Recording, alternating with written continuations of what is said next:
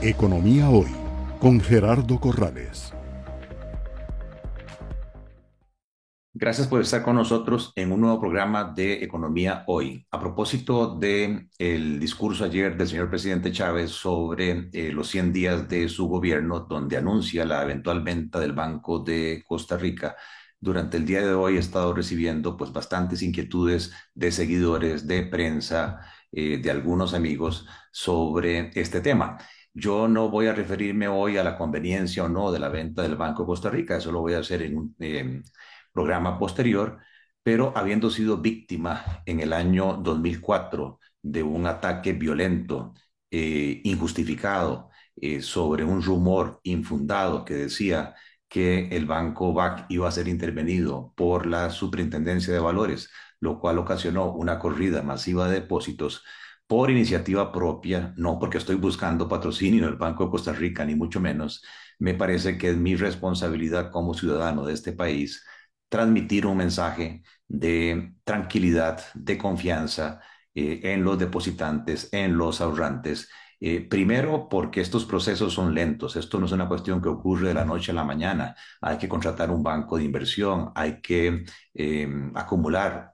una serie de información exhaustiva para que se invite a distintos bancos a realizar lo que se llama la debida diligencia eh, y esto toma eh, tiempo. Además, cuando se compra una entidad, mi persona pasó prácticamente por cuatro o cinco fusiones, eh, el que compra lo hace para mejorar la entidad, para mejorar la calidad del servicio al cliente, para mejorar los sistemas de información, para digitalizar las operaciones, todo en beneficio de los clientes consumidores, ya sea deudores o ya sea eh, acreedores.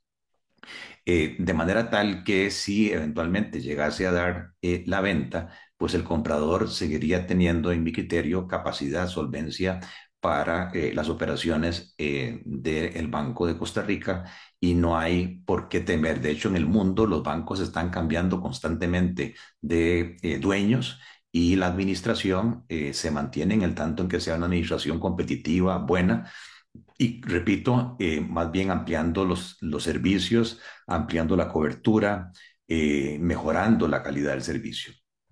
El propósito de este programa es compartir con ustedes una serie de benchmark que se llama o de cifras comparativas que he elaborado con base en la información de la Superintendencia General de Entidades Financieras, que es la que supervisa a los distintos integrantes del sistema financiero nacional. Y lo que hago es comparar esas cifras promedio del año 2001 eh, perdón, 2021, con eh, cifras de los competidores. En este eh, primer cuadro que podemos ver por acá, observamos cómo en el sistema financiero nacional hoy hay 43 competidores entre bancos del Estado, bancos privados, la Caja del Ande, cooperativas de ahorro y crédito, mutuales, financieras. El Banco de Costa Rica, que es una entidad dentro de esas 43, representa entonces el 2.3% del total de participantes en el sistema financiero nacional. Cuando vamos a ver los activos totales promedio del año 2021 en millones de dólares, el Banco de Costa Rica muestra activos, o sea, las inversiones que se han hecho en distintos rubros en el Banco de Costa Rica por 9.221 millones de dólares. Y todo el sistema financiero representa activos por más de 61 mil millones de dólares. Es decir, que el Banco de Costa Rica tiene una participación dentro de los activos muy relevante. Representa su market share un 15% de participación. A la hora de sacar los activos promedio por entidad, que resulta de dividir el activo total entre el número de participantes, pues la cifra del Banco de Costa Rica es la misma y el tamaño promedio de activos por cada uno de los 43 miembros del sistema financiero es de 1.419 millones. Es decir, que el Banco de Costa Rica es 6.5 veces más grande que el promedio de entidades financieras del país. Si nos vamos al patrimonio, es decir, la plata que han puesto los socios, los accionistas, que en el caso de los bancos privados son inversionistas, este, en el caso de los bancos del Estado, somos los 5.1 millones de costarricenses que somos dueños del Banco de Costa Rica. El patrimonio promedio del año 2021 es de 1.025 millones de dólares, mientras que el patrimonio de todo el sistema es de casi 8.500 millones. Quiere decir que la participación del Banco de Costa Rica dentro del patrimonio total del sistema financiero es de un 12%. Y cuando sacamos el patrimonio per cápita, el patrimonio por entidad, el Banco de Costa Rica tiene 1.025 millones y vean esto, en promedio, el resto de las 42 entidades tiene un promedio de patrimonio de 197 millones de dólares. O sea que el Banco de Costa Rica es 5.2 veces más grande que la entidad promedio del sistema financiero. En el año 2021, antes del diferencial cambiario, ganancias o pérdidas por el tipo de cambio y antes de el tema de los impuestos, y lo hago así porque como el tipo de cambio fluctúa tanto, eh, esas ganancias o pérdidas realmente no corresponden a la operación del banco. La operación de la administración del banco se mide por la utilidad neta operativa, que en el caso del Banco de Costa Rica fueron 87 millones de dólares y todo el sistema financiero se ganó 557 millones. Quiere decir que también ahí la participación del Banco de Costa Rica en el año 2021 fue muy importante, de casi un 16%. Si nos vamos a sacar la utilidad neta por entidad, eh, vemos que el promedio de las 42,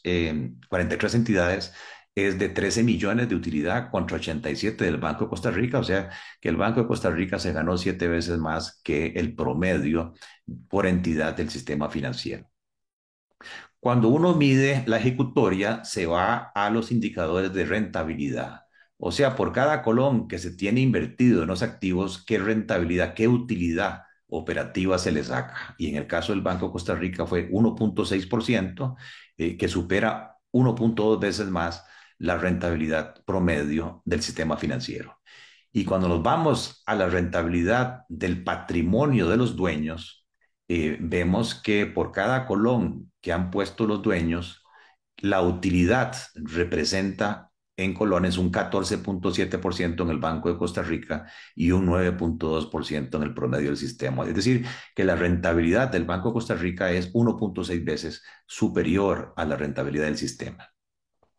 Muy importante el índice de eficiencia operativa que nos dice, una vez que el banco pagó sus gastos por intereses, de esos ingresos netos que le quedan, ¿qué porcentaje se va en gastos administrativos? Que es de los grandes retos que hay hoy en la banca y que la digitalización precisamente permite hacer los bancos mucho más eficientes. Y aquí vemos que sí, el Banco de eh, Costa Rica está quedando con una eficiencia operativa un poco inferior al promedio del sistema que tiene 54.7, mientras que en el Banco de Costa Rica se gasta casi un 60%, es decir, un 10% más que el promedio. De hecho, para quien compre eventualmente este banco, una de las grandes oportunidades es buscar automatización, es buscar eficiencia, es buscar escala, diversificación para mejorar la eficiencia operativa.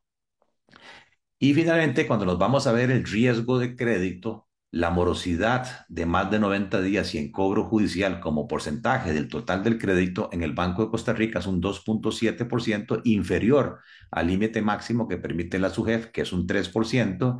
y sí un poco superior al promedio del sistema, un 13% más alta, que el sistema está en 2.4. Pero aquí lo importante es si las estimaciones que se han hecho para cubrir esos incobrables superan en más de una vez la mora de más de 90 días. El estándar mundial es como de 1.3, 1.4 veces. Y vemos que en el Banco de Costa Rica respecto a años pasados ha habido una mejora considerable de 1.6 veces y que eh, el caso de los bancos eh, o, o, el resto de participantes del sistema financiero es un 1.8. Es decir, que el Banco de Costa Rica está un, poco, un 11% abajo de cobertura, pero que sigue siendo una cobertura de estándar internacional.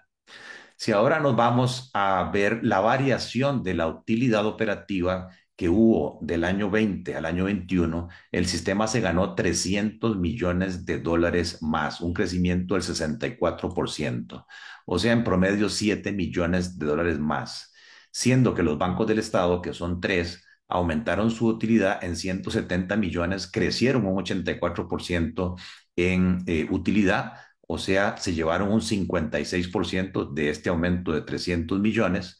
y su utilidad promedio, incluyendo el Banco Popular, eh, por entidad fue de 56 millones de dólares, mientras que 11 bancos privados eh, aumentaron su utilidad un 50%, 74 millones de dólares en total, eh, con una participación en ese crecimiento de un 24% y con una incremento de utilidad por entidad de 7 millones de dólares. Vean que la caja adelante aumentó su utilidad 40 millones, eh, crecieron un 64%. Esto es una participación de 13% de estos 300 millones de más de utilidad y vemos que la utilidad per cápita pues son 40 millones. Las cooperativas, hay 21 cooperativas, aumentaron su utilidad 11 millones, eso es un 24% de crecimiento. Eh, participaron en ese crecimiento en 3.6% y la utilidad incremental promedio fue de medio millón de dólares. Dos mutuales eh, incrementan su utilidad 8 millones, eso es un 115% de crecimiento en el año 20 al 21. Eh, participan dentro de ese aumento 2.6% y la utilidad promedio por mutual de crecimiento fue de 4 millones. Cinco financieras que absorben de esos 300 millones apenas 200 mil eh, dólares de aumento. Eso es una participación del 2% y prácticamente por entidad se quedaron flat respecto al año 2020.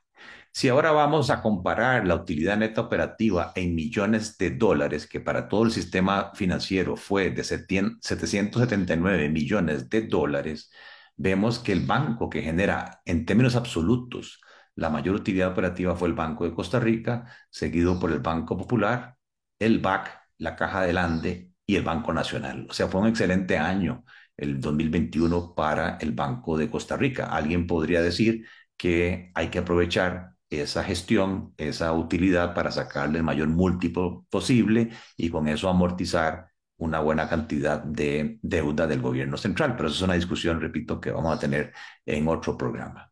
Si ahora nos vamos al indicador que realmente mide la rentabilidad operativa, no absoluta, y comparamos cuánto se ganan los bancos respecto al patrimonio, a la plata de los socios, vemos que en general todo el sistema financiero mejoró la rentabilidad de 5.6% a 9.2%, esto en colones,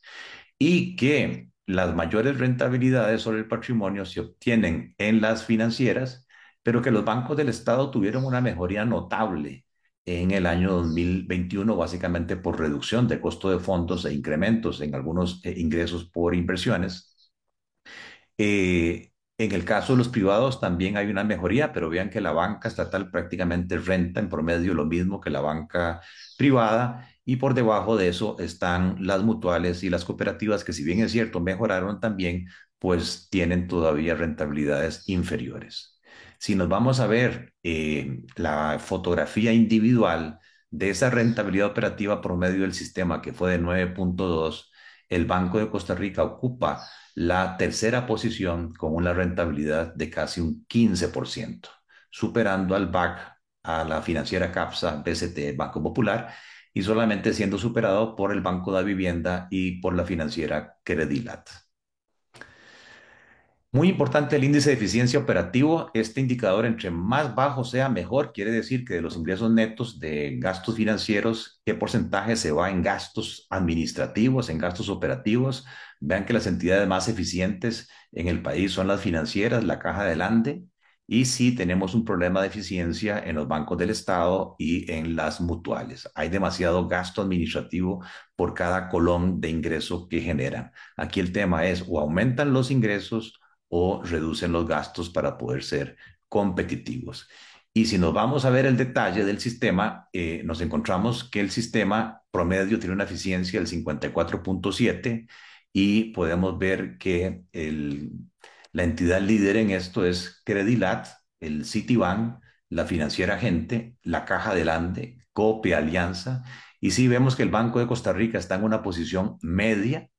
eh, no tan a la derecha que muestra indicadores de eficiencia malos de un 80 a 76%, pero sí con una, renta, con una eficiencia operativa del 59.7 que eh, si se logra transformar el banco, digitalizar el banco, automatizar el banco, aquí existe una posibilidad de ahorro de gastos administrativos de casi el 16% de los ingresos, que es lo que haría que un eventual comprador esté dispuesto a pagar un premio de 1.5 veces, dos veces el book value que se llama el patrimonio, o sea que si el patrimonio son mil millones, se podría vender en 1.500 millones, en, en, un buen precio, dos mil millones, porque eventualmente se puede transformar la eficiencia operativa y la venta cruzada de ese banco.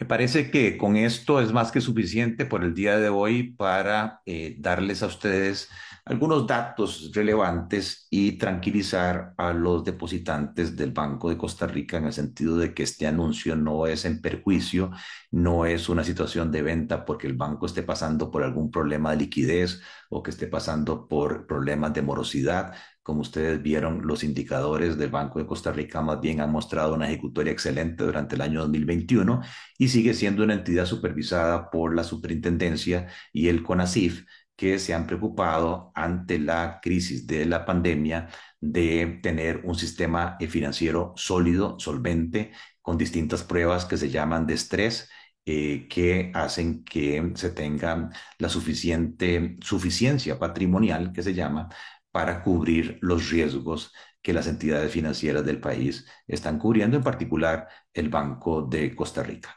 Gracias por estar con nosotros en un nuevo programa de Economía Hoy, democratizando la educación financiera. Economía Hoy, democratizando la educación financiera.